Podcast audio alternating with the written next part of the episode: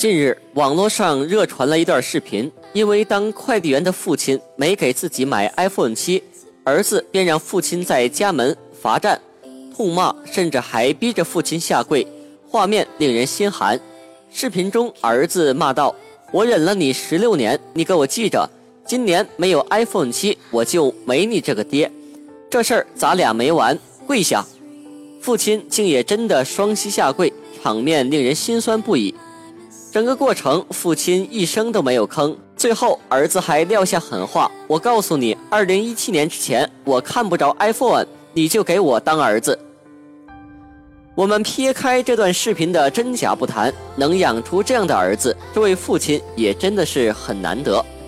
iPhone 算不上什么奢侈品，但是放在每月工资只有两千左右的小县城，五六千的价格也确实不便宜。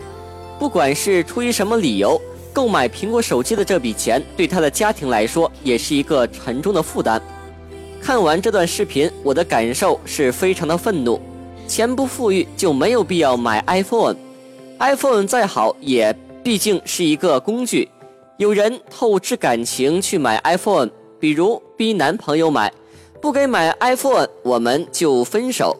有人透支亲情买 iPhone，比如视频中逼父母买 iPhone 的。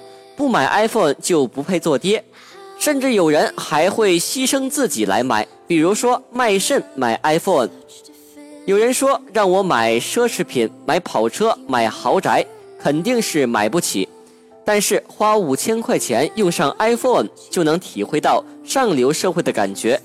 我不能跟那些高收入阶层的人群比，住一样的房子，开一样的车，但是我可以和他们用一样的手机。想想也是一件很美好的事儿。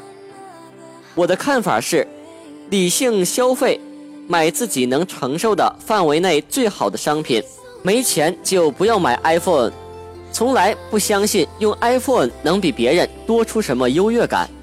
现在国产手机技术已经不能和以前再相比了，手机配置在提高，价格却在下降，国产手机和苹果差距越来越小。花苹果三分之一的钱就能买一台不错的安卓手机，人们用手机的需求无非就是打电话、发短信、拍照、上网、玩游戏等。两千左右的安卓手机完全能够满足人们的日常需求。没钱并不是不能买 iPhone，对于有收入的人来说，即使挣的不多。辛辛苦苦干一年，买部 iPhone 犒劳一下自己也没什么毛病。对于没有收入的人来说，不向父母要钱或者少要钱，自己懂得攒钱，靠兼职挣钱，同样也没有什么问题。像视频中那样不给买 iPhone 就逼自己的父亲下跪做儿子的，不管走到哪也说不过去。